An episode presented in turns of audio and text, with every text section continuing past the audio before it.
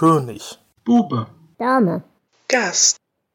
Der Stephen King Reread Podcast. Hallo und herzlich willkommen zu einer neuen Folge König, Bube, Dame, Gast. Wir begrüßen euch zur ersten regulären Folge dieses Jahres. Und bei mir ist wie immer der großartige Jonas. Hallo Jonas. Hallo Dela. Außerdem bei mir wie jedes Mal ist der wundervolle Flo. Hallo Flo. Guten Abend. Und was für ein tolles Jahr 2024 das schon wieder ist. Ja, es ist fantastisch. Aber dazu mehr dann später in der Hausmeisterei. Aber völlig unironisch. äh, Das Jahr fängt insofern gut an, dass wir unsere Lieblingsgeise mal wieder gelüftet haben. Hallo Hendrian. Hui, ist das frisch da draußen. Könnt, könnt mich dann wieder von der Wäscheleine abnehmen. Das machen wir. Aber bevor wir das tun, wollen wir erstmal mit und für euch über die, ja, wie nennt man das? Ist das schon eine Novelle?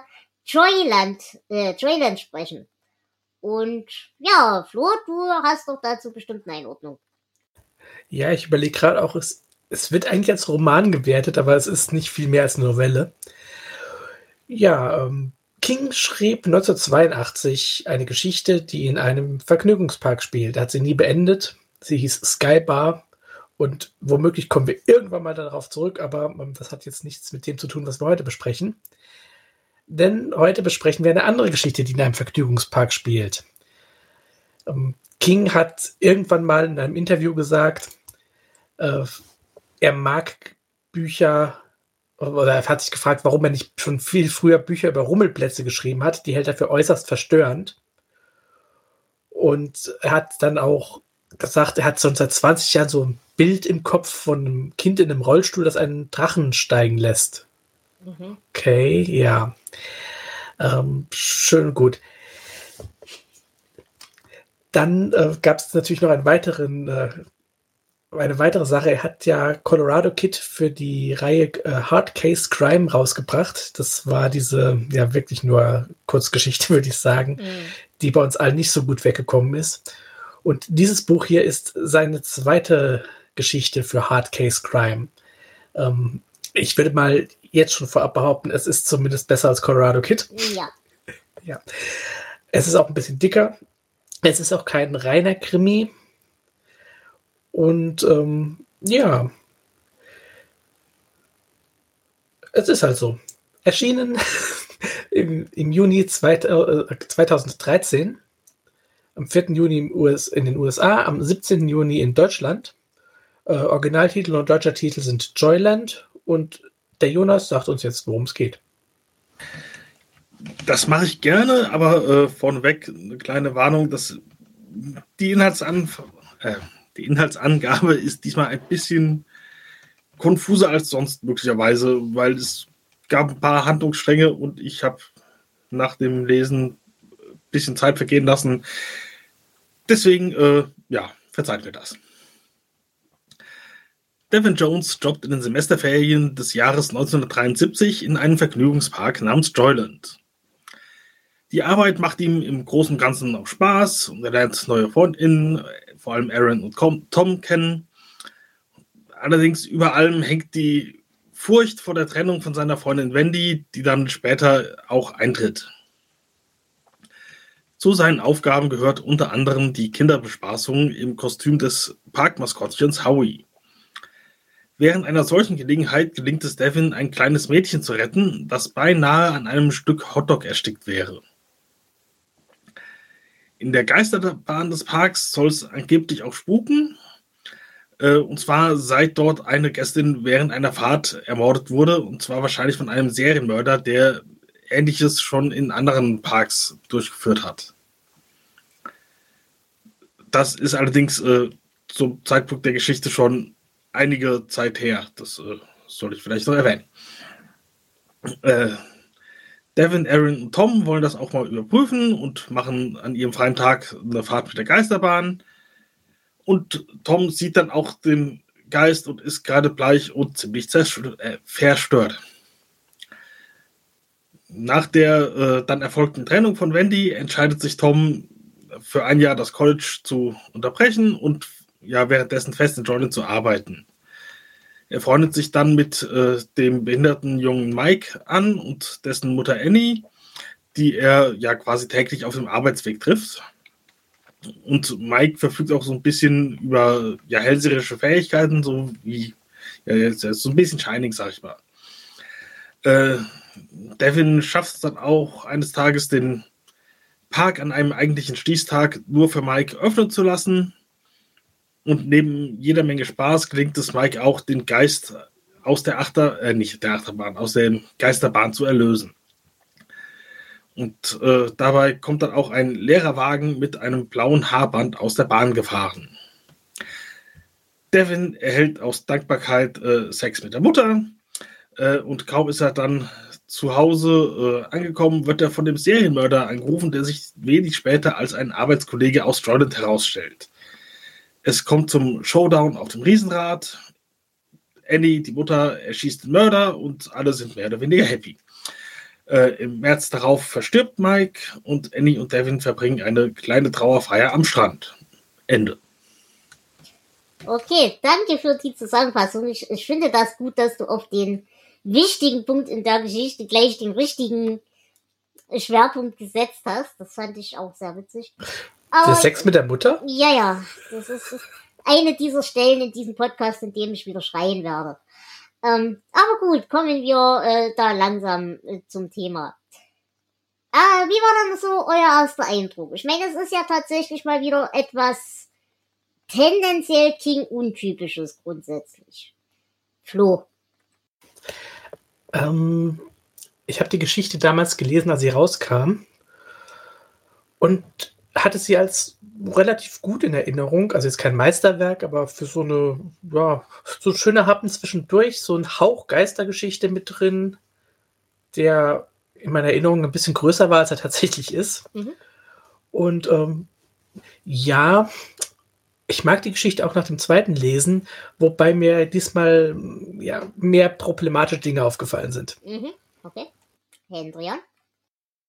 Ich hatte sehr, sehr, sehr viel Spaß bei der Geschichte. Ähm, einfach weil wir haben radikale Christen, wir haben Waffennarren, wir haben einen Vergnügungspark, wo ich die ganze Zeit an Zombieland denken musste. Also ich war amüsiert und gut mhm. unterhalten. Vergiss nicht den Sex mit der Mutter. Ich vergesse nie den Sex mit der Mutter. Nee, das klingt falsch. Jonas, wie war dein erster Eindruck? Der erste Eindruck war, oh Mann, der Kerl äh, nervt. Äh, ja, aber es hat sich gebessert. Also, es war auch äh, ein bisschen nachvollziehbar, äh, ein bisschen nachvollziehbar, äh, weil äh, ich konnte mich daran erinnern, wie ich war, als ich jung war und keinen Sex hatte und ja, schon, aber ist er trotzdem genervt. Aber die Geschichte an sich, die war nicht verkehrt. Ich fand es schade, dass ausgerechnet äh, hier Lane dann der Mörder war, weil den mochte ich eigentlich auch, aber naja. Nee, also ansonsten eine nette Geistergeschichte. Mhm. Ich muss sagen, was mir hier sehr gut gefallen hat, ich weiß nicht, mit dem Inhalt, der ist ganz nett, mit dem kann ich leben. Mit dem kann ich auch viel besser leben als, sagen wir mal, äh, die Arena oder sowas. Also der Inhalt war okay, aber er war jetzt nichts, was mich als Geistergeschichte so vom Hocker gerissen hätte. Dafür gibt es sehr viel schönere Herangehensweise an das Thema Geistergeschichte. Aber was ich ausdrücklich sagen muss, was mir sehr gut gefallen hat, hier hatte King endlich für mich mal wieder seinen Ton gefunden. So wie sprachlich und rhetorisch und symbolisch King früher mal war. Das hat er hier für mich in diesem Buch wiedergefunden. Das hat mir deswegen sehr gut gefallen. Finde ich auch. Und ich glaube, es tut in der Hinsicht dem Buch auch gut, dass es wirklich nicht zu dick ist. Wenn er das hier noch ausgewälzt hätte, äh, wären wahrscheinlich dieselben Probleme, die wir mit den letzten Büchern hatten, auch wieder aufgetaucht. Mhm. Aber ähm, das passt hier gut zusammen. Ich hatte nur jetzt äh, Befürchtung, auch wenn der Typ, wie alt ist er, 20, ähm, ja, schon 20 ist, dass es dich vielleicht ein bisschen stört, dass es doch so äh, Anleihen an eine Coming-of-Age-Geschichte hat. Ja, ähm, ich sag mal so, das Coming-of-Age hat mich nicht unbedingt gestört. was mich halt massiv genervt hat, war dieser ganze Inselquatsch, den der Junge abzieht. Ähm, was aber eben einfach daran liegt, also da, da, diesen Inselscheiß hätte er auch mit 45 abziehen können. Deswegen hat das für mich dieses Coming of Age ein bisschen überschrieben. Ja. Und ähm, der andere jugendliche Charakter, den wir haben, namentlich das Kind, also Mike, der hat halt nicht die Möglichkeit zum Coming of Age. Von daher, und das war ja abzusehen. Von daher ging der mir jetzt auch nicht unbedingt auf den Keks. Also ja. war es eher eine Art Age of Coming Geschichte statt eine Coming of Age Geschichte. Gott, ich freue mich so auf mein Zitat nachher.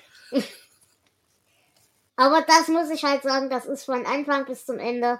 Ich habe wirklich Spaß gehabt an einzelnen Charakteren.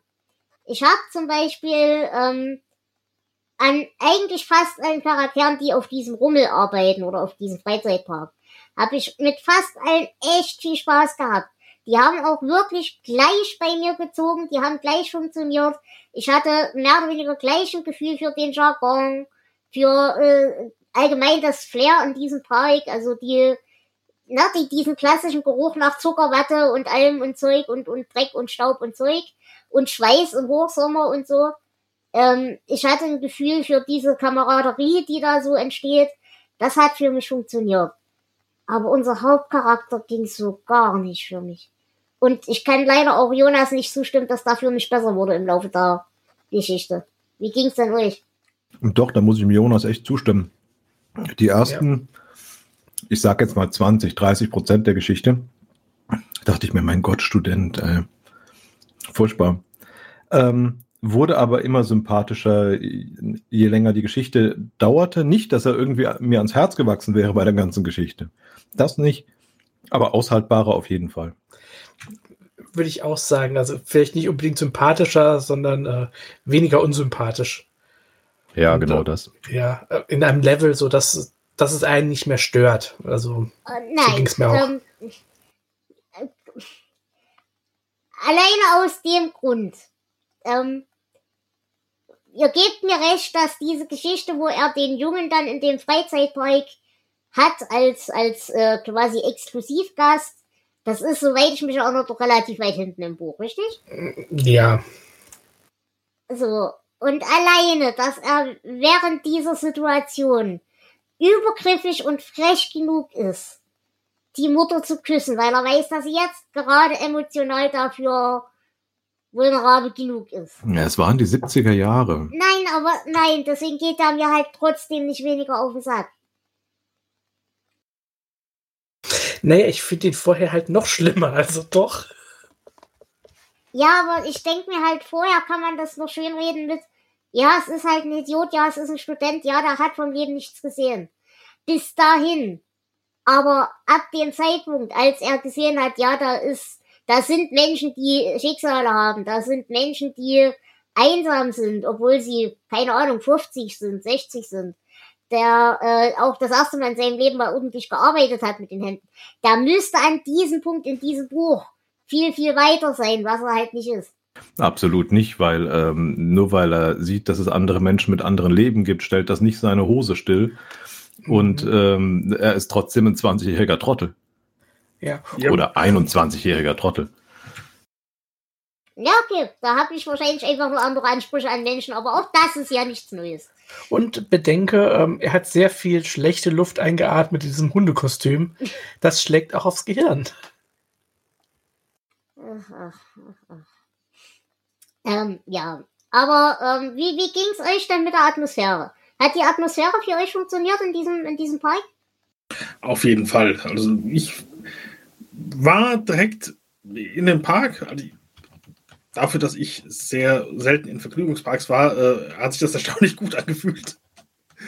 Äh, ja, nee, das hat gepasst. Und vor allem auch das bisschen hinter die Kulissen gucken, das äh, konnte ich mir auch gut vorstellen. Mhm. Ja, und es äh, hatte auch für mich so dieser, ich will nicht mal sagen Geistergeschichte, sondern diese Geisterbahngeschichte so diese Atmosphäre, ähm, das hat für mich gepasst. Es war immer so, so wie so ein leichter Grauschleier über dem Ganzen. Vielleicht auch, weil so dieser leicht heruntergekommene Park war und so alles. Also, das fand ich ziemlich gut. Die Atmosphäre hat mir echt Spaß gemacht. Es war für mich äh, von Anfang an sofort die erwachsene Version von Die drei Fragezeichen und die schwarze Katze. ähm, hat echt gut funktioniert. Das ist lustig, weil bei mir war so, ich, ich, wie gesagt, die, die, das reine Flair hat bei mir echt gezogen und eben auch die, die Charaktere, die da so rumgelaufen sind. Aber erstens hat es sich für mich eher angefühlt wie Rummel und weniger wie ein stationärer Freizeitpark. Mhm, mhm, absolut. Ähm, und ich glaube, dadurch hat bei mir die ganze Nummer mit der Geisterbahn auch irgendwie überhaupt nicht funktioniert. Also die Geistergeschichte an sich ja, aber ich habe halt überhaupt keine Vibes von dieser Geisterbahn gekriegt.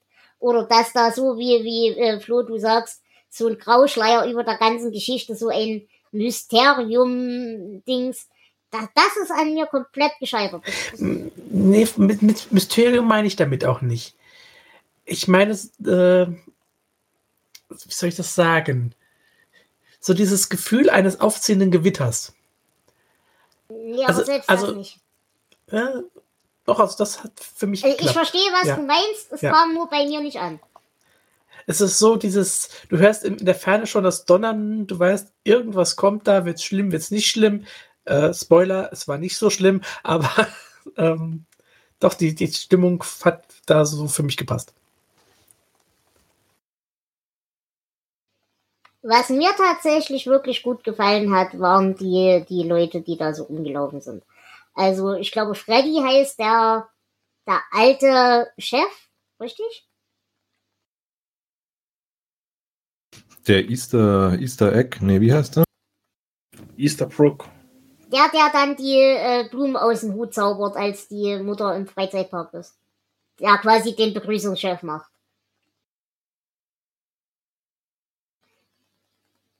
Aber der, der hat halt für mich so als, als belehrende Großvaterfigur, so grundsätzlich ein Chef, der sich aber nicht komplett unsichtbar macht, so, na, nicht dieser Verwaltungshandel, sondern. Ah, okay. Das, das, das, hat für mich schon ganz gut funktioniert. Und ich muss halt sagen, äh, an Lane als Charakter habe ich auch wahnsinnig viel Spaß gehabt. Der war fantastisch gezeichnet. Mhm. Aber ich glaube, es war der Verwaltungshansel, der dann in seine alte Rolle genau, genau. als aktiver Dings gestupft ist. Aber er hat sich halt ja auch im Verlauf des Buches ab und zu die Pfoten dreckig gemacht und hat seine Mitarbeiter selbst begrüßt und hat eben immer noch vom alten Geschäft erzählt, als er den ganzen Quatsch noch selber gemacht hat. Ach so, ja. Also ich meine halt, er ist nicht dieser klassische Verwaltungshansel, der immer nur in seinem Büro gesessen hat und die Zahlen wälzt und von der Realität nie was gesehen hat. Äh, ja, das stimmt. Das habe ich dann falsch, nur falsch verstanden. Ja.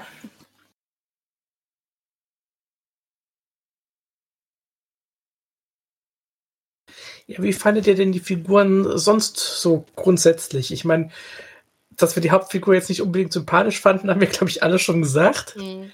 Aber ähm, ja, es gibt ja noch ähm, auch außerhalb des Vergnügungsparks Figuren oder sind das doch eher wieder nur Funktionen? Ähm, bis auf eine Ausnahme würde ich sagen, es sind wieder Funktionen. Und das sind Tom und die, wie heißt Aaron? Das ja. Mädel, die, die Fotografin? Hm? Äh, die, die sind halt Plotpoints, wenn wir ehrlich sind. Das ist einmal, um dieses Mysterium mit der Geisterbahn anzuschubsen und die Recherche dazu. Die einzige Ausnahme, was ich sagen muss, an dem ich sehr viel Spaß hatte, war äh, der Vater von unserem Hauptcharakter. Den fand ich cool. An den habe ich kaum noch eine Erinnerung. Der ist mir auch irgendwie unterm Radar durchgerutscht. Er taucht auch nur wenig im Buch auf. Am Ende, glaube ich, noch mal ein bisschen länger, wenn er dann irgendwann stirbt. Seiten, genau. Ja. Ja. An den tatsächlich weniger, aber äh, an, an oh, wie heißt die Frau?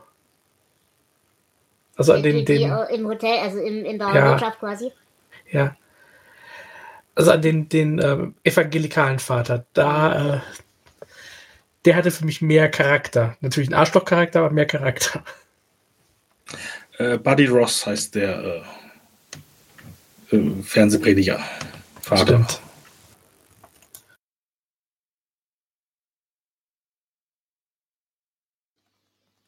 ich möchte nicht jetzt schon anfangen zu schreien, aber wir müssen ja leider über diese ganze Thematik mit Behinderung und Blödsinn reden. Warum ist das in diesem Buch drin? Weil King gesagt hat, er hat vor 20 Jahren mal das Bild im Kopf gehabt von einem behinderten Kind, das einen Drachen steigen lässt. Oder was? Ja, genau aus diesem Grund. Wie ich frage mal euch, weil ich weiß, dass ich davor eingenommen bin. Aber wie fandet ihr das? Erstmal, dass wir das überhaupt da drin haben. Es war ein Fremdkörper. Ich weiß nicht, warum das in der Geschichte war. Ja. Also, ähm, die Mutter hätte keine Mutter sein müssen, die hätte man auch so einfach reinbringen können. Naja gut, die Mutter musste Mutter sein, damit wir sie nur einmal anbumsen und dann ja. uns verpissen können, damit das sozial anerkannt ist. Ja, das, natürlich, das, aber. Das macht Sinn für mich. Aber nein, nein, ich meine nicht gegen die Figur. Also, äh, das hätte ja auch sein können, ohne dass sie Mutter ist. Äh, aber warum der jetzt da auftauchen musste, der auch wenn er hier wieder so, so leicht übersinnliche Fähigkeiten zu haben scheint, es bringt der Geschichte überhaupt nichts. Gut, das ja. ist. Ja, es ist der Katalysator für diese, diesen Tag im, im Freizeitpark. Das Na, nee, ich, ich, ja, redet ihr erstmal weiter. Ich hatte mh, hm, anders. Beim Hören, also ich habe es ja nur als Hörbuch gehört, ähm, ist es mir nicht sauer aufgestoßen. Das ist halt wieder so ein typisches Kind, was King schreibt. Mhm. Wenn ihr jetzt so drüber redet, ist es natürlich irgendwie, ähm, ich weiß, dass witzig in dem Fall nicht das richtige Wort ist, aber witzig, ähm, weil das so ein bisschen was von ähm, Jahrmarkt, 18. Jahrhundert Kuriositätenkabinett hat. Ähm, inklusive diesem Aberglaube, dass behinderte Menschen, mhm. gut, wahrscheinlich vor allem geistig behinderte Menschen übersinnliche Fähigkeiten hätten. Ich bin letztens in einen Wikipedia-Rabbit Hole über Hofnarren gefallen, deswegen kam ich, glaube ich, auch drauf. Ähm, Jonas, hast du auch eine Meinung? Ähm, Mm, ja, ich, ich weiß nicht, ob es das Kind gebraucht hätte, aber hm, es wäre eine ganz andere Geschichte gewesen, wenn es nicht drin gewesen wäre. Weil die ganze Erlösung von dem Geist in der Geisterbahn hätte es nicht gegeben. Die, die hätte es aber war, auch gegeben, wenn das Kind gesund gewesen wäre. Achso, du weißt jetzt, äh, die mir. Ich will auf die Behinderung hin. Naja, so ein die, Kind. Die Behinderung hätte es. Äh, ja, aber ohne die Behinderung äh, hätte es kein. Nicht das gegeben, okay, das Kind wird alleine in den Park gebracht. Weil, wenn es die Behinderung nicht gegeben hätte, wäre die Mutter einfach so mit dem Kind da reingegangen. Hätte das Kind ein goldenes Ticket gewinnen lassen. Ich wollte gerade sagen, ja. entweder die, das Kind hat den Papa verloren und äh, große Veteranenehrung oder der Fernsehprediger hat uns reingekauft. Oder es, es wäre das Kind ja, gewesen. Aber ja, aber es, es geht ja darum, dass Devin das Kind da reinbringt. Ja, dann und hätte es das Kind sein können, dass er da äh, dem er das Leben rettet und äh, das ganz verstört ist danach und Angst vor dem Vergnügungspark hat und er zeigt nach Feierabend. Ja, aber warum sind die dann alleine da am Strand die ganze Zeit? Wenn das Kind nicht äh, quasi aus Kurgründen dort ist. Ja, die können ja dort wohnen. Ja. Hm, jein. Es ist eine Ferienhausregion, da wohnen eigentlich keine ja, aber Leute so streng. Aber da wohnen ja auch Leute, die dort in der Umgebung wegen irgendwas arbeiten. Und wenn das nun so, so Ja, ja. Aber man, man, hätte ein paar weitere Umwege machen können. Und sicher, aber ich glaube, es ist halt so, King hatte diese Idee und musste sie irgendwie umsetzen und dann hat er das halt irgendwie gemacht. Ich glaube, das stand halt nicht zur Debatte, wenn das der Ursprung der ja, Idee war. Deswegen habe ich mir wenig Gedanken drum gemacht. Ja, natürlich. Zu spekulieren, auch was man hätte sonst machen können, ist eh mühselig. Ähm, ja, ich.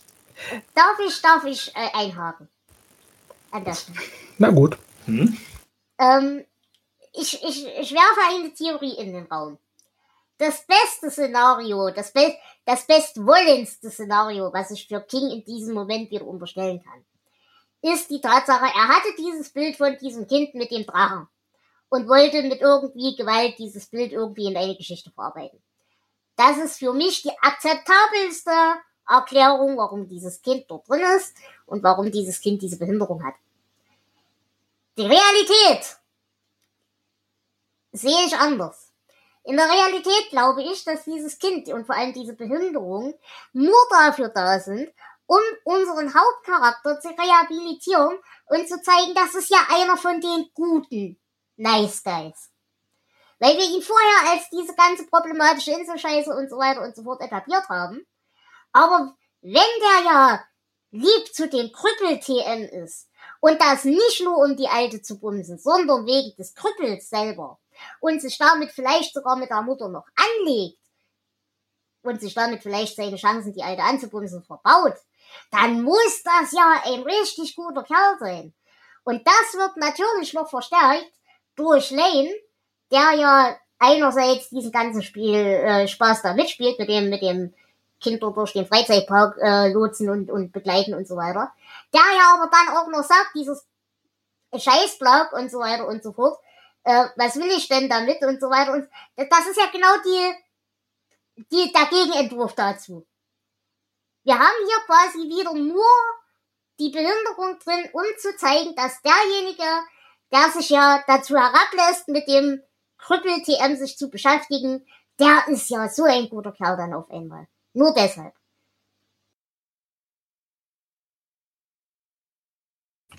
Ja, das macht auf einer gewissen Ebene Sinn. Ich glaube aber gar nicht, dass äh, der ganze, wie du sagst, Inselscheiß,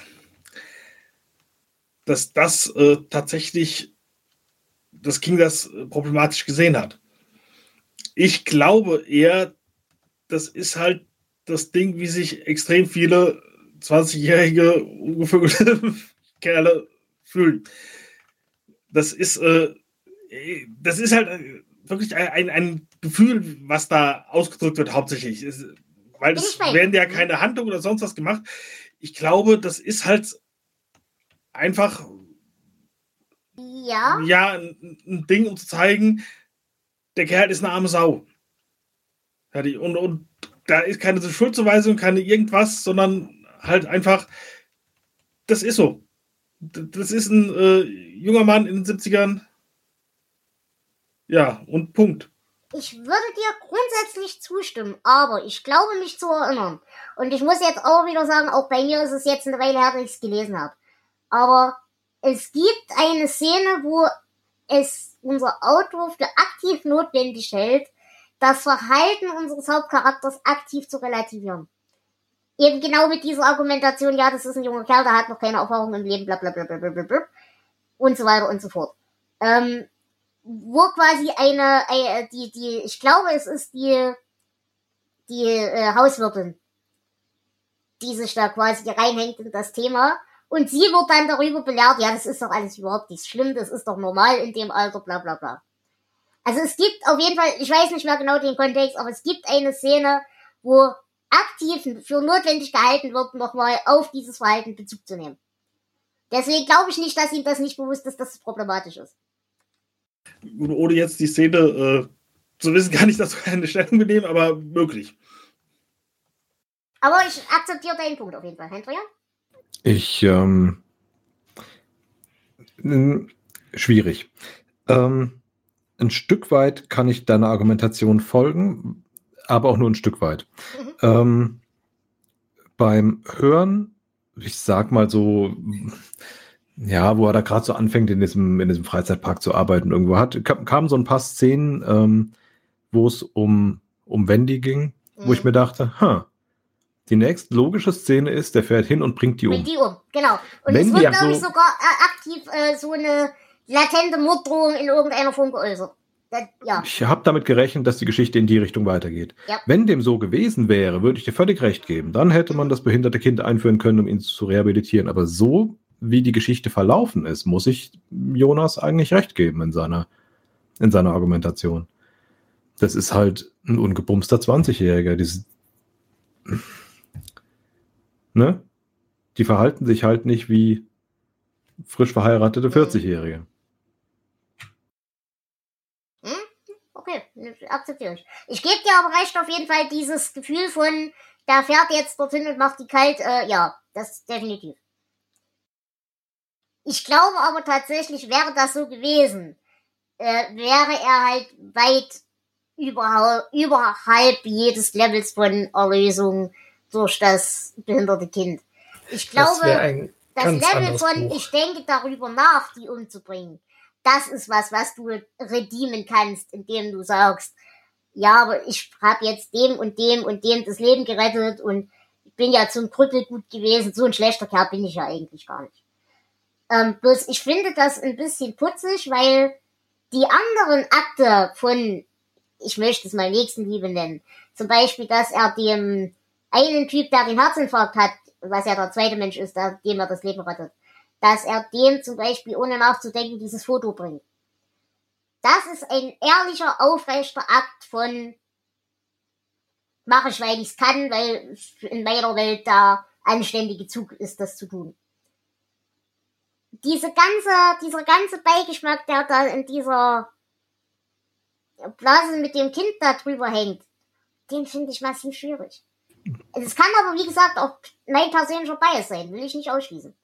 Ich hatte durchaus auch das Gefühl, dass das äh, der Umgang mit dem Kind äh, Nächstenliebe ist und äh, alles, was mit der Mutter passiert, nur Hosenbeifang.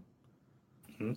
Also ich denke auch, weil das ganze Ding fängt an mit, hey, äh, kann ich euch mal zeigen, wie das mit dem Drachen vielleicht wirklich funktioniert? Ihr macht das falsch. Und, und dann nicht, oh, ich will die Olle knattern und äh, ja. zeigt das. Dann ließ sie meine Drachen steigen. Genau. ja. Also den, den Punkt ganz am Anfang, das erste Treffen, da bin ich hundertprozentig bei dir. Das ist Nächstenliebe. Oder halt, weil. Der Rest äh, entwickelt sich halt irgendwie. Ja. Also ich, ich verstehe, was du meinst, Dela. Und äh, wie du sagst, vielleicht bist du besonders, ähm, ja, ja reag du reagierst besonders. Ich würde sagen, es ist beides. Du hast recht damit, aber wahrscheinlich reagierst du auch noch mehr als wir darauf. Ja, sicher. Und ja, und ähm, wahrscheinlich liegt es da dran. Aber natürlich hast du recht, also auch äh, die, ganze Art, wie das geschrieben ist das ist keine Glanzleistung für King. Er hat es schon schlechter gemacht, aber äh, ja. Nein. Ich muss aber sagen, die eigentliche Darstellung der Behinderung und wie das Kind damit umgeht, die fand ich cool. Also so diese, diese Sichtweise von, von dem Kind, von wegen, ja, mir tut das und das weh, aber ich verheimliche das mal, weil sonst dreht die Alte wieder frei und da habe ich keinen Bock drauf, weil das ist wieder mehr Stress. Äh, das ist halt so eine Situation, in der habe ich mich in meinem Leben auch oft genug befunden. Und ja, die ist realistisch, diese Denkweise, und die ist auch in dem Alter schon realistisch. Wenn ich überlege, dass King sonst sehr frühreife Kinder schreibt. Ähm, also so diese ganze entspannte Art und natürlich aber auch die ganze manipulative Art, die manchmal nötig ist, schlicht und ergreifend, für dieses Kind, um aus dieser überprotektiven Hülle auszubrechen. Das hat mir wirklich gut gefallen. Das, das war nicht verkehrt. Ich, ich fand einfach nur, dass er eben in dieser Situation im Freizeitpark, dass er das dann wieder nutzen musste, um die alte wieder anzubumsen. In dem Moment erstmal nur zu küssen, aber wir wissen alle, wo es hinführt. Das war ein echt uncooler Move und den hätte es nicht gebraucht. Den hätte es auch fürs Buch nicht gebraucht. Ich glaube, das sollte einfach dann für das Finale ähm, die emotionale Bindung noch ein bisschen höher bringen. Aber dafür haben wir doch einen magischen Krüppel, damit wir die magische Bindung nicht durchs Ficken reinbringen müssen. Ja, aber ey, die hat mich rangelassen. Vielleicht, wenn ich das Leben rette, lässt sie mich nochmal ran. Ähm, das bringt mehr als, jo, das Kind ist auch in Gefahr. Weil er denkt halt viel mit seinem Schwanz. Ja, ja. Wir haben immerhin einen magischen Krüppel und einen Zauberstab. oh Gott. Ich möchte an dieser Stelle mal sagen, ich liebe euch. Ich mache so gerne mit euch Podcasts. Und das Schöne ist, ich bin endlich nicht der schlimmste Mensch in dieser Runde. Das ist fantastisch. Juhu, ich habe eine Rolle. Also ich, wenn wir nicht einfach nur den äh, Titel des Buches als Episodentitel nehmen würden, dann wüsste ich genau, was es bei dieser Folge wird. Eine Zwischenfrage habe ich noch. Mhm. Ähm, Colorado Kid, ist das das Auto von Nashville Knight Rider?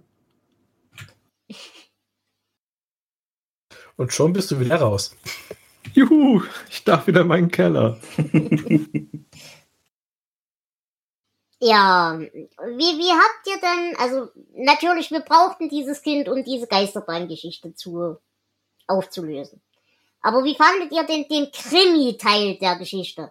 Was ja eigentlich ein, an betrachtlich der Tatsache, wo es veröffentlicht worden ist, ein Schwerpunkt sein sollte.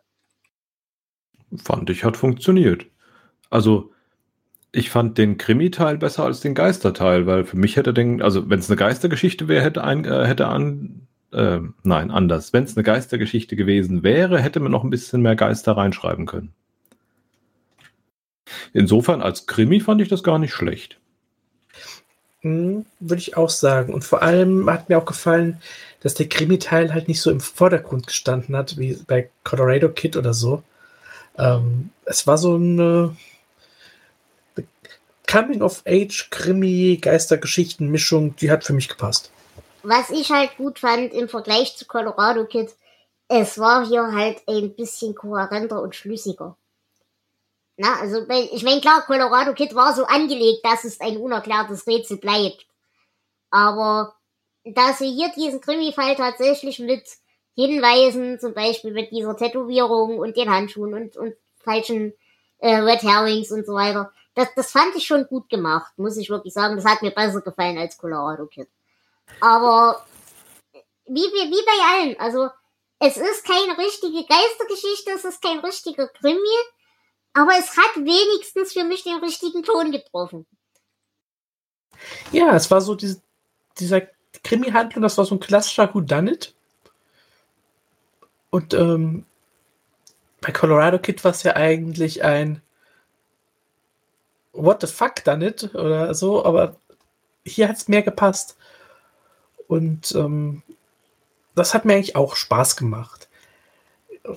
Ich würde auch sagen, wenn wir jetzt Colorado Kid mal wirklich außen vor lassen, ist das hier so der Startpunkt ähm, für einen Grimmy-lastigeren King in der nächsten Zeit. Da hm, möchte ich schon, euch schon darauf vorbereiten.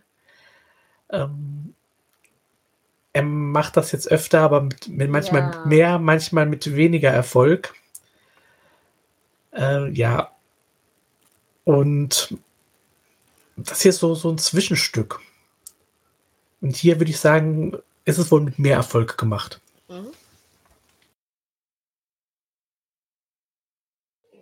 Ja, also für mich hat dieser Krimi-Teil auch ganz gut funktioniert.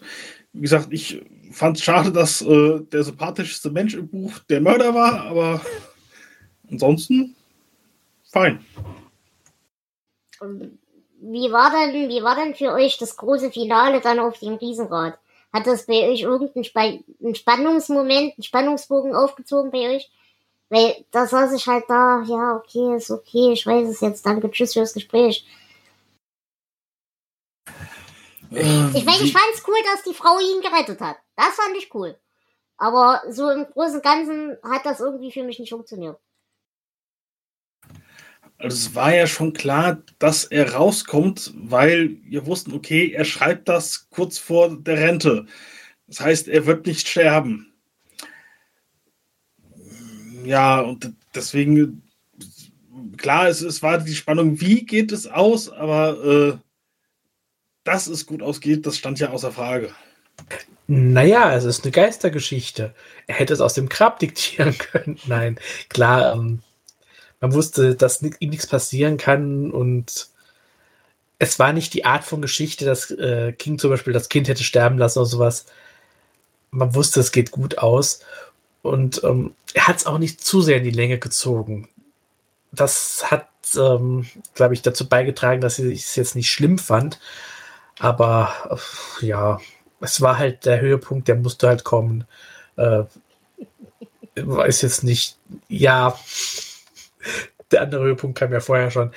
Äh, es war okay. Also er hat schlimmere Enden geschrieben. Ja. Das hier hat nicht Ja. wehgetan. Ja, das stimmt.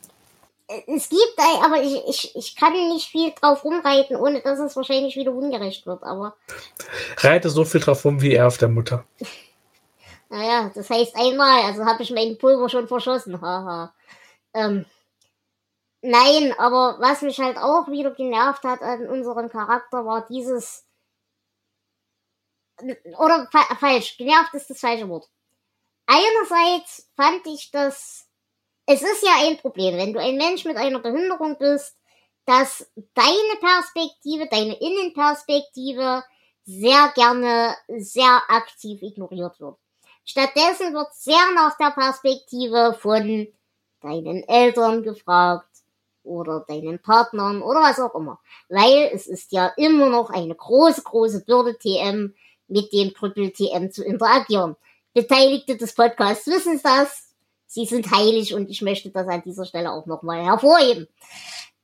Äh, ihr wisst, wenn ihr diese Folge hört, wie ich das meine. Na, ihr, euch ist das klar, was ich, was ich damit sagen will. Aber das ist ein Ding, dass die Perspektive von Angehörigen prinzipiell in dieser Diskussion mehr mh, hm, Gewicht bekommt als die Perspektive des Betroffenen. Jetzt ist das betroffene Mensch an der Stelle hier ein Kind. Das macht die Sache logischerweise nochmal um einiges schwieriger. Aber unser Freund hat dieses Kind vielleicht zwei Wochen lang im Vorbeigehen gesehen und hat zu allem, was die Mutter falsch macht in der Erziehung dieses Kindes eine Meinung. Und die bleibt unhinterfragt, weil natürlich macht die Frau alles falsch. Weil sie ist ja total overprotective und so weiter und so fort und so weiter. Und wo war ich gerade? Äh, du hast dich darüber aufgeregt, dass sich ein 21-Jähriger wie ein 21-Jähriger verhält. Genau das. Okay. Gut, das ist schön, dass ihr das so verkürzt, dann kann ich mir die Luft sparen. Ähm, und das Ding ist halt, was, was mir, weshalb ich eben den Punkt, den ich vor uns hatte. Wir haben mit ihm und Lane quasi dieselbe Grundveranlagung von wegen, weil, weil Lane, als er dann erwischt wird, als wir diese Szene auf Riesenrad haben, kommt ja auch genau diese Szene von, ja, diese ganzen Tussen, was denkst du, was die alles mit dir machen und so weiter und so fort. Und das, also Lane ist quasi das, was aus einem Menschen wie, wie heißt unser Hauptcharakter? Ich kann den Namen nicht Devin. Devin. Devin würde, wenn er die Kurve nicht kriegt. Das, so, so verstehe ich diese, na, diese Allegorie. Und das ist eben das, wo ich sagen muss, du musst die halt nicht umbringen, damit du ein schmieriges Arschloch bist. Es tut mir leid, aber nein, du bist auch trotzdem nicht in Ordnung, Junge. Also gerade durch diese Überzeichnung durch, äh, durch, durch Lane, finde ich, wird der Kontrast noch mal stärker. Und ähm, ja, wie gesagt, also der, dieses ganze Entitlement, was er, was er an den Tag legt, das geht mir so auf den Sack. Und eben gerade im Kontext mit der Behinderung und wie er mit der Mutter plötzlich eine Meinung hat und so weiter und so fort. Ja, ich gebe euch auch recht, ja, da ist 21, mit 21 sind Menschen dumm. Nein, nein, die sind super schlau. Weil der weiß ja alles besser, offensichtlich. Ich, der hätte auch den Nahostkonflikt lösen können, da hätte man ihn nur gefragt. Ach, die Jugend. Hm? Was ich allerdings sagen muss, was ich King an der Stelle, auch wenn ich es ihm nicht anrechnen will, aber wir wissen alle, es könnte schlimmer ausgehen, ist die Tatsache, dass wir nicht die Szene haben, das Kind stirbt, er geht zu der Beerdigung und er heiratet die Mutter, weil jetzt ist sie ja plötzlich erlöst von ihrem schweren Schicksal mit ihrem Kind und kann ihr persönliches Glück plötzlich verfolgen. Also das hat mir eigentlich noch gefehlt, dass er das noch mit reinbringt, dann hätte ich das Buch angezündet. Aber das hat er uns zum Glück erspart, aber ich habe drauf gewartet, dass es passiert. Komm, also selbst King wusste, dass eine Beziehung mit dem Typen kein persönliches Glück ist. Ja. Gut, gibt es noch Meinungen zu diesem Komplex in irgendeiner Form? Äh, ich habe keine mehr. Okay, äh, dann muss ich ganz ehrlich sagen, hätte ich zum Inhalt nicht mehr viel zu sagen. Wie geht's euch? Wie fandet ihr denn das Ende? Welches Ende? Das, äh, das Ende der Geschichte. Mit dem toten Kind. Ja, ich fand's ganz gut, dass es keine spontane Wunderheilung gab. Und wie gesagt, ich fand's auch ganz gut, dass nicht plötzlich Mama erlöst ist von ihrem schweren Schicksal. Das fand ich auch ganz nett. Äh, dass das Kind sterben musste, war, glaube ich, allen klar. Also, das fand ich auch gut, dass er das durchgezogen hat. Ähm, ansonsten, ja, dass seine Freunde dann schon oder sein, sein Kumpel da schon gestorben war und so weiter. Dann später, ähm, ja, okay, aber die waren mir alle echt egal. Also das Ende war vollkommen okay. Das war glatt, aber es war absolut bedeutungslos. Ja, was man dem Ende vielleicht zugute halten kann, ist so, ähm, dass es einem zeigt, egal ob die Geschichte ein Happy End hat, es geht immer weiter und es geht immer scheiße aus. Das mochte ich eigentlich. Aber ansonsten war es so, ja, Standard für so Geschichten. Ja, das sehe ich ähnlich. Also bin ich der Einzige, der das Ende voll gut fand? Ich sage ja nicht, es war schlecht. Ähm, ich kann dir, ich weiß nicht, woran ich es woran festmachen würde, aber es hat sich einfach sehr, sehr rund angefühlt und äh, nach dem passenden Ende für die Geschichte. Äh, zum einen, dass er eben nicht mit der Mutter zusammen ist, sondern eine Freundin hat, weggezogen ist und ne, da sein, sein, sein Ding macht, dass die Leben quasi ne, auseinanderlaufen. Ähm, weil ja auch vorher quasi das Kind das Bindeglied war zwischen den beiden, auch hier am Ende wieder das Bindeglied zwischen den beiden ist. Ähm, und so rein vom Bild her, ich konnte mir das halt filmisch sehr gut vorstellen mit dem Drachen. Mhm. Das finde ich, hat er echt, echt gut geschrieben. Also. Ja, wobei ich halt da auch wieder und ähm, gleich. Aber Jonas, willst du zum, zum Ende noch irgendwas sagen? Oder?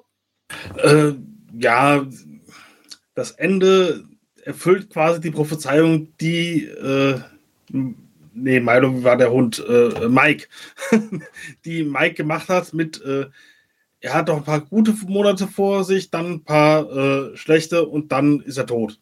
Mhm. Das hatte er so gesagt und damit äh, hat er recht behalten. Das passt quasi ins Gesamtbild, fügt sich da ein und ja, es ist, äh, ja, wie Hedrian sagt, es passt irgendwie äh, da rein in die Geschichte. Es ist halt so ein, ja, kein Happy End, aber es ist ein. Es ist organisch ja, es ist ein passendes Ende, was man wirklich äh, mit Kamerafahrt vom Strand weg und der Drache fliegt weg und sowas. Äh, das kann man sich äh, schön im Kopf zurechtmalen. Das ist lustig, dass du das sagst, weil für mich hat es sich irgendwie nach einem Happy End angefühlt. Wie gesagt, ich kann es nirgendwo dran festmachen, einfach nur so rein äh, Gefühlshuppi-Fluppi-mäßig. Ich, ich, ich komme darauf gleich. Und noch eine Frage, wo äh, du eben sagtest, Prophezeiungen. Fandet ihr die Wahrsagerin auch so lustig? Die war super. Ja. ja. Also, wenn ich Stephen King und Drachen höre, ich kann das da nicht ernst nehmen. Ihr kennt doch diese Simpsons-Folge, wo King auftritt, oder? Mhm. Wo er erzählt, er schreibt jetzt ein historisches Buch ja. äh, über, wer ist es? Ähm, der den Drachen hat steigen lassen im Gewitter. Edison. Ah, Edison, genau.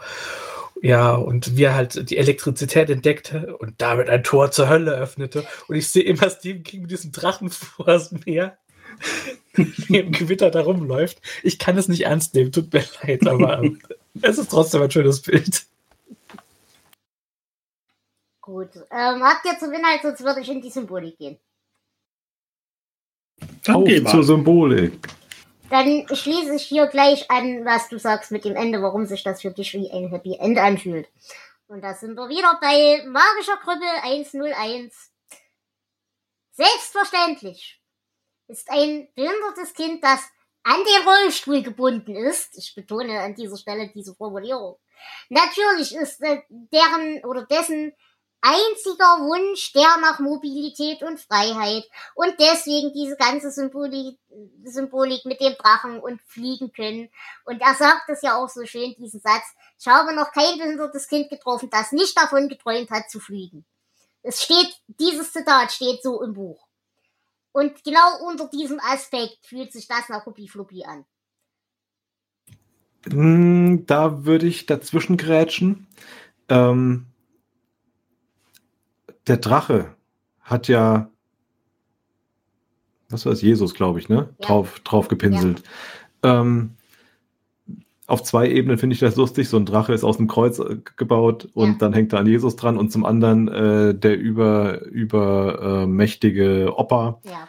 der auch Jesus so lustig findet und am Ende wird das Band zwischen ne, und dem Opa zerschnitten und ne, sie sind alle frei. Ähm, ich glaube, das fand ich da dran Okay. witzig. Äh, Das, das ist lustig, dass ich habe, glaube ich, im Laufe der Geschichte vergessen, dass das Kind im Rollstuhl sitzt. Okay.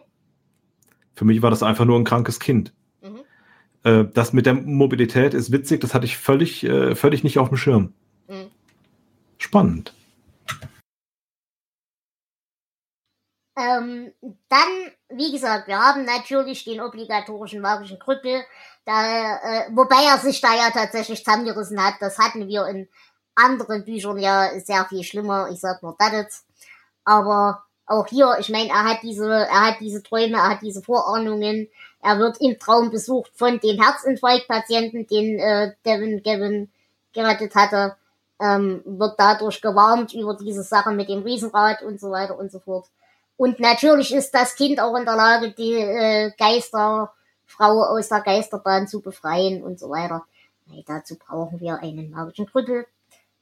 Ansonsten haben wir natürlich auch den magischen Hund, weil ein behindertes Kind braucht einen Hund als Freund, weil alle anderen Freunde stehen ja, wie gesagt, nur aus Gnade zur Verfügung.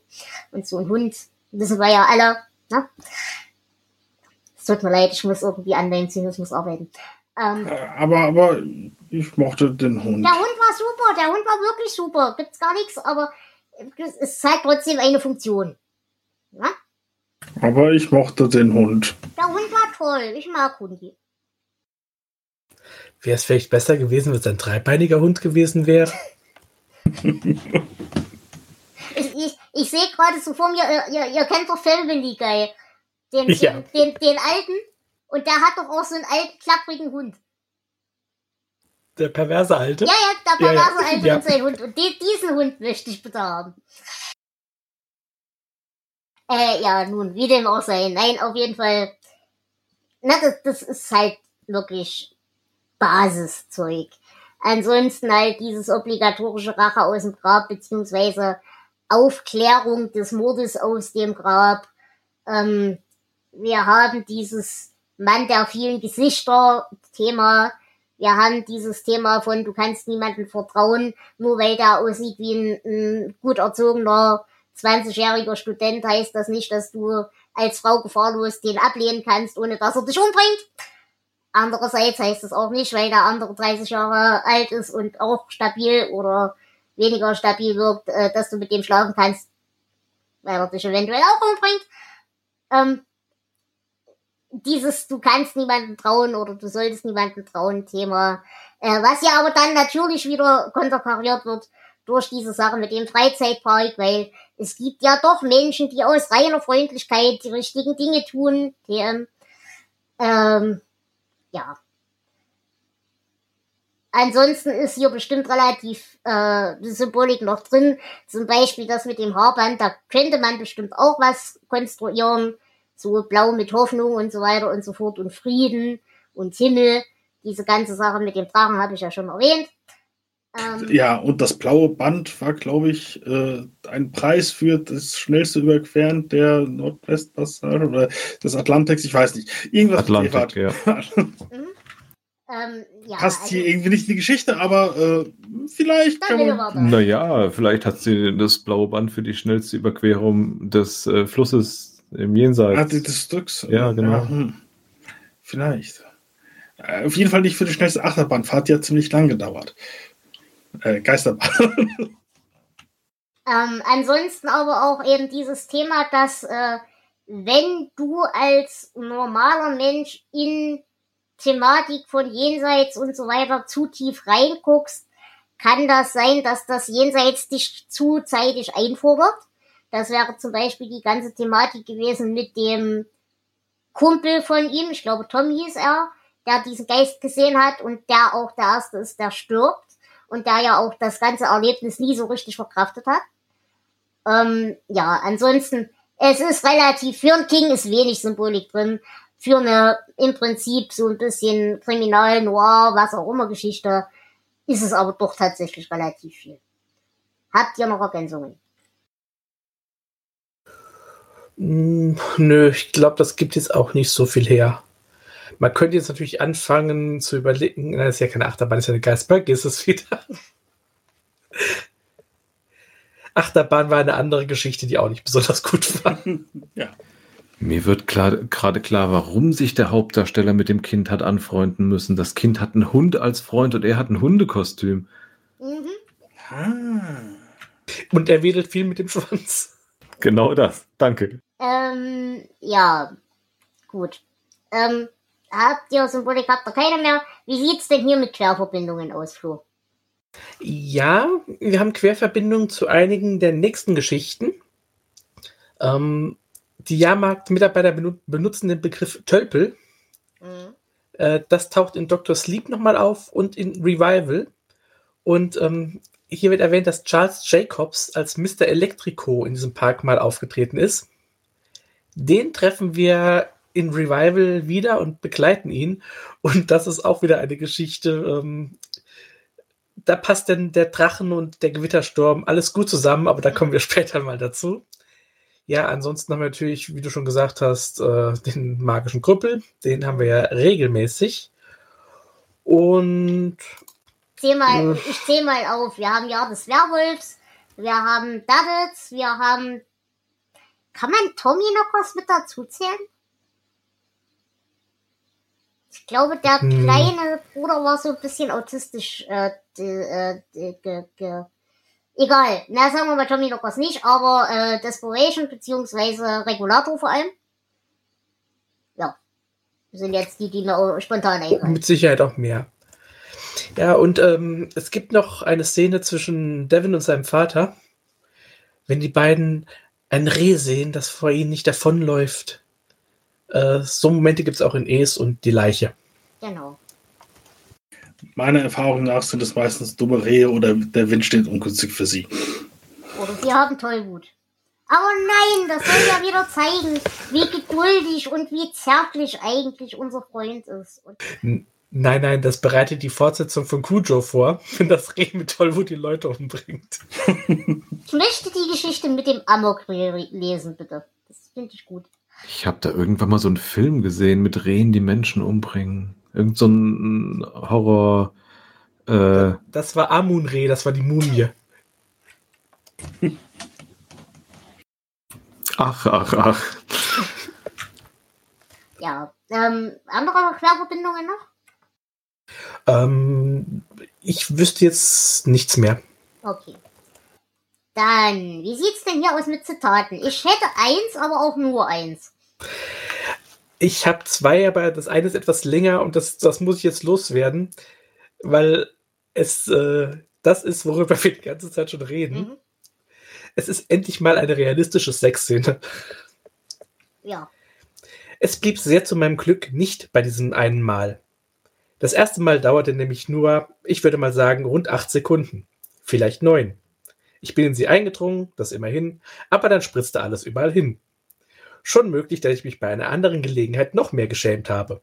Und zwar, als ich im Jugend Jugendcamp der Methodisten beim Abendmahl einen habe fahren lassen. Aber irgendwie auch wieder nicht. Ich habe, sie klang wie Bela Lugosi mit Brüsten. ist es schlimm, dass ich das sexy finde? Nein, Flo, keiner von uns ist überrascht.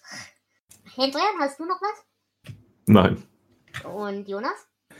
Äh, wenn ich mir welche aufgeschrieben habe, dann finde ich sie nicht mehr. Okay. Ich hätte noch, wenn du mich fragst, dann ist ein gezücktes Scheckbuch besser als gar kein Liebesbeweis. Okay, sehr schön. Gut, ähm, wie sieht's denn hier mit Verwertungen aus? Ja, ähm, es wurde ja schon erwähnt, dass äh, Hendrian das Buch gehört hat. Mhm. Also es gibt ein deutsches Hörbuch, das ähm, diesmal nicht von David Nathan, sondern von Michael Kelly vorgelesen wurde im Deutschen. Und es gibt natürlich auch ein englisches Hörbuch. Ich bin aber mir sehr sicher, dass wir die Nathan-Version gehört haben. Ich recherchiere kurz. Nee, ich glaube, es war nicht Nathan. Also ich wüsste nicht, dass es einen. Ach nein, stimmt, stimmt. Nathan, doch, doch, doch. Ach, verdammt. Ja. Ja, nein, Michael Kelly ist natürlich im englischen Original. Ach, ja. Entschuldigung, durcheinander. Er heißt dann wohl auch Michael Kelly. Okay. Ja, ähm, bereits vor dem Erscheinen des Buchs wurden die Filmrechte vergeben, aber ähm, da hat sich noch nichts getan. Schade eigentlich, weil als Film könnte ich mir das gut vorstellen. Mhm. Es ist auf jeden Fall filmisch von der ganzen Atmosphäre her. Das, ja, das stimmt, das kann ich mir gut vorstellen. Ja, aber sonst keine Verwertungen, äh, von denen du bis jetzt weißt. Nein. Okay. Dann bleibt mir eigentlich nur noch übrig, euch um eure Bewertungen zu bitten. Wenn jemand im Jahr 2024 vergessen hat, wie das funktioniert, wir bewerten von 0, das ist das Schlechteste, bis 19. Und ich würde sagen, Jonas, du fängst an. Ich hatte Spaß an der Geschichte, auch wenn sie ein bisschen gebraucht hat, äh, um mal richtig loszugehen. Und ja, ich gebe äh, 14 Punkte. Okay. Ähm, ich fand sie tatsächlich nicht so schlimm, wie es sich jetzt in der Nachbesprechung wieder anhört. Ich fand sie aber schlimm genug. Das sind aber die üblichen Krankheiten, über die ich mich immer aufrege und wenigstens keine neuen Krankheiten, über die ich mich aufregen muss. Deswegen, äh, und weil es tatsächlich endlich mal wieder für mich den Ton eines Kings getroffen hat, äh, bleibe ich tatsächlich doch noch bei stabilen elf Punkten. Hendria? Ich hatte voll viel Spaß dran. Das hat für mich total gut funktioniert. Äh, 17 Punkte. Okay. Und Flo? Ich hatte auch Spaß an dem Buch. Es, ähm, wir ziehen uns hier bei den Folgen immer auf die negativen Sachen größtenteils, Ja. Weil das einfach, einfach mehr Spaß macht. Und Aber- in Erinnerung bleibt, seien wir ehrlich. Ja, aber trotzdem ist es tatsächlich ein gutes Buch. Es ist schön für zwischendurch und ich würde auch 15 Punkte geben. Okay. Dann biegen wir mal kurz in die Hausmeisterei ein. Und ich glaube zuallererst, äh, wenn wir das tun, Flo, du hattest noch einen Nachtrag zu unserer letzten Folge. Genau, ich habe ähm, etwas vergessen in der Jahresendfolge, nämlich ein kurzer Überblick darüber, was es denn 2023 so Neues von King gab oder Neues Altes in diesem Fall hauptsächlich. Ähm, denn Neues gab es ja nur das Buch Holly, das gibt es auch auf Deutsch als Hörbuch.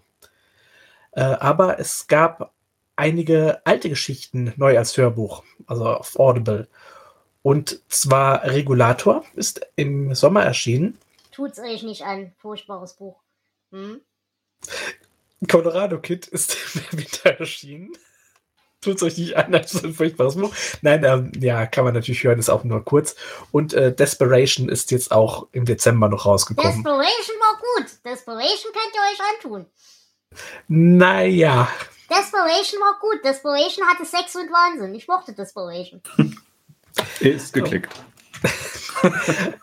und in Büchern neben Holly ist in Deutsch letztes Jahr auch noch so manches Interessantes erschienen. Wir hatten jetzt 2022 bei Heine die äh, ES Jubiläumsausgabe, so ein richtig fetter Hardcover-Klotz.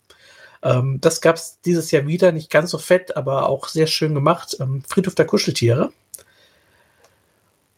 Dann gab es beim Splitter Verlag eine bebilderte, also sind die Originalbilder von Benny Bringston, aber ähm, in der schönen großen Hardcover-Ausgabe von Das Jahr des Werwolfs. Mhm. Das war, glaube ich, auch nicht so schlecht. Nee, tatsächlich nicht. Ich habe es jetzt nochmal gelesen. Ähm, es ist ein bisschen uneben durch diese Kalenderblatt-Sache, aber es macht doch Spaß. Mhm. Vor allem auch so zum Zwischendurchlesen mal. Und es ist jetzt letztes Jahr im Fester Verlag eine ähm, Originalzusammenstellung erschienen. Äh, Briefe aus Jerusalem heißt das Buch. Und sie sammelt bereits vorher erschienene Geschichten, die mit dem Lovecraftschen Mythos zu tun haben. Uh, Also von- äh, bitte schick mir einen Link. Danke. Werde ich tun. Also von Briefe aus Jerusalem bis hin zu N ist das alles vereint. Sehr gut, sehr gut. Ja, das war's von meiner Seite und jetzt hast du noch was zu sagen. Genau. Ähm, ähm, ja, äh, ich wollte nur ganz kurz noch mal ankündigen, es ist zurzeit noch nicht ganz raus, wie unsere Aufnahmeplanung so funktioniert, wie es mit den Gästen so aussieht und so weiter und so fort. Wir werden natürlich unser Bestes tun, dass ihr regelmäßig Folgen bekommt. Aber sollte das nicht klappen, haben wir schon einen Alternativplan. Den haben wir ja schon in der Jahresendfolge so ein bisschen angespoilert. Und wir wollen demnächst im Laufe dieses Jahres immer mal so, wie es uns gerade passt, ähm, ein paar Folgen zu Family und Friends machen. Und das werden nur kleine Snackfolgen, Aber wir hoffen, ihr habt da trotzdem Spaß dran. Und wie gesagt, wundert euch nicht, weil es wirklich mal eine kleine Pause im Podcatcher ist. Das liegt einfach daran, dass uns das Leben wieder mal quergeschossen hat.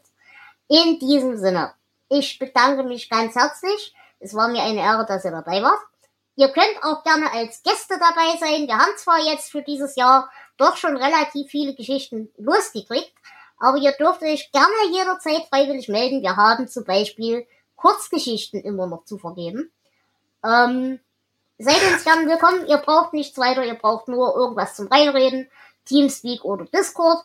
Und wenn ihr die Bücher nicht habt, über die ihr reden wollt, sagt uns Bescheid. Wir sorgen dafür, dass ihr mit der Quellenlage versorgt seid. Flo?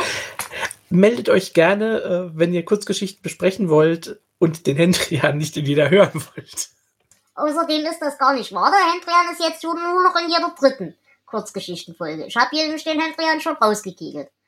Ja, weil sich manche Leute erbarmt haben. Genau. Nein, aber wie gesagt, generell, äh, es wird Snacks geben, es wird reguläre Folgen geben und generell es wird Wasser geben. So Gott will, in diesem Sinne. Ich bedanke mich fürs Zuhören und ich wünsche euch eine schöne Zeit. Wir hören uns demnächst und vielen Dank an den Hendrian fürs Dabeisein. Sehr gerne. Wenn ihr äh, nicht Gast sein wollt, dann bin ich Gast und dann gibt's wieder Peniswitze. genau. Wuhu. Ansonsten, es war natürlich auch mit dir wieder schön, Jonas. Vielen Dank. Immer wieder gerne. Und Flo, auch mit dir. Wie immer ist es mir eine Ehre zu podcasten. Es war wieder sehr schön. Und ja, vielen Dank. That's what Devin said. Lasst es euch gut gehen. Tschüss. Tschüss. Ciao. Ich bin der Peniswitz. Hallo, Peniswitz.